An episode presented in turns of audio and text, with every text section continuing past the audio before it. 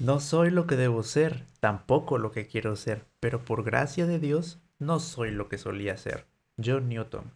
Hola, bienvenidos y bienvenidas a este primer episodio. Este será un podcast dedicado a conversar temas relevantes en la vida de nosotros los jóvenes cristianos, comentar dudas que se generan conociendo nuevos temas en nuestro desarrollo educativo, que en ocasiones llegan a poner a prueba y desestabilizar nuestra fe. Yo soy Pablo Tejeda, amante del pensamiento que sigue los pasos de Jesús, y esto es Nuevamente Podcast.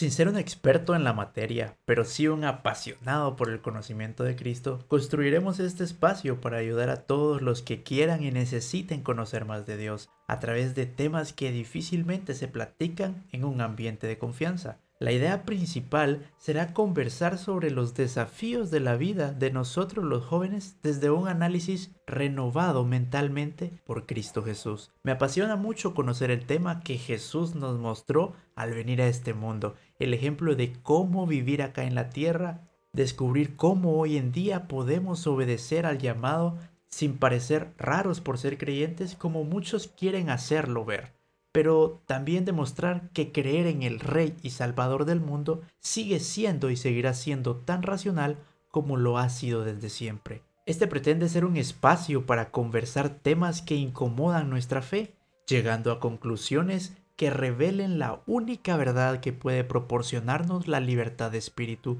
identificar el por qué suceden las cosas de una u otra forma, entender el cumplimiento de la voluntad de Dios y determinar si realmente estamos en el camino correcto o tenemos una visión errónea de nuestro sendero hacia la salvación.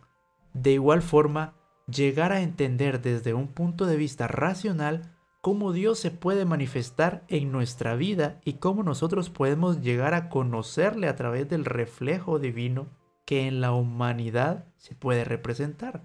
Vince Vitale escribe, Concebir la fe como algo opuesto o en conflicto con la razón no tiene nada que ver con la comprensión cristiana de la fe.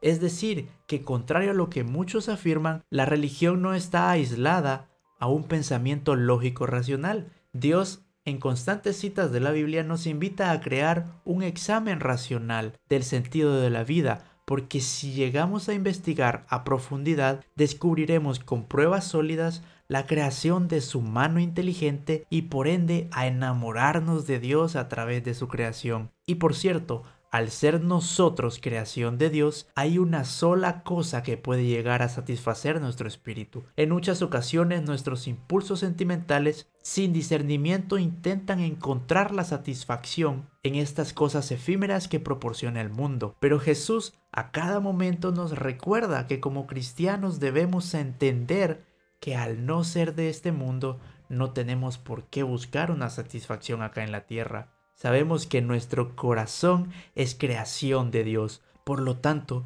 Él es el único que puede llenarlo por completo. La sed que aqueja tu alma no es de un viaje a una playa paradisiaca, no es de salir a hacer ejercicio por el estrés acumulado, no es sed por una terapia para aliviar la ansiedad. No me malinterpreten porque estas cosas claro que ayudan a nuestro cuerpo cansado y agotado, pero la sed que tú tienes en este momento es la que únicamente Jesús puede saciar.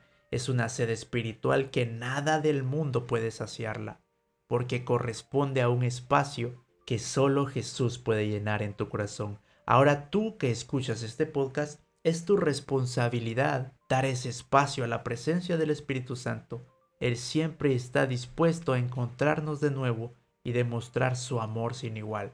Este será un episodio corto por ser el primero. Espero sus comentarios, dudas, preguntas y molestias intelectuales sobre temas que involucren nuestra fe e intentaremos comentarlos de la mejor manera por este medio.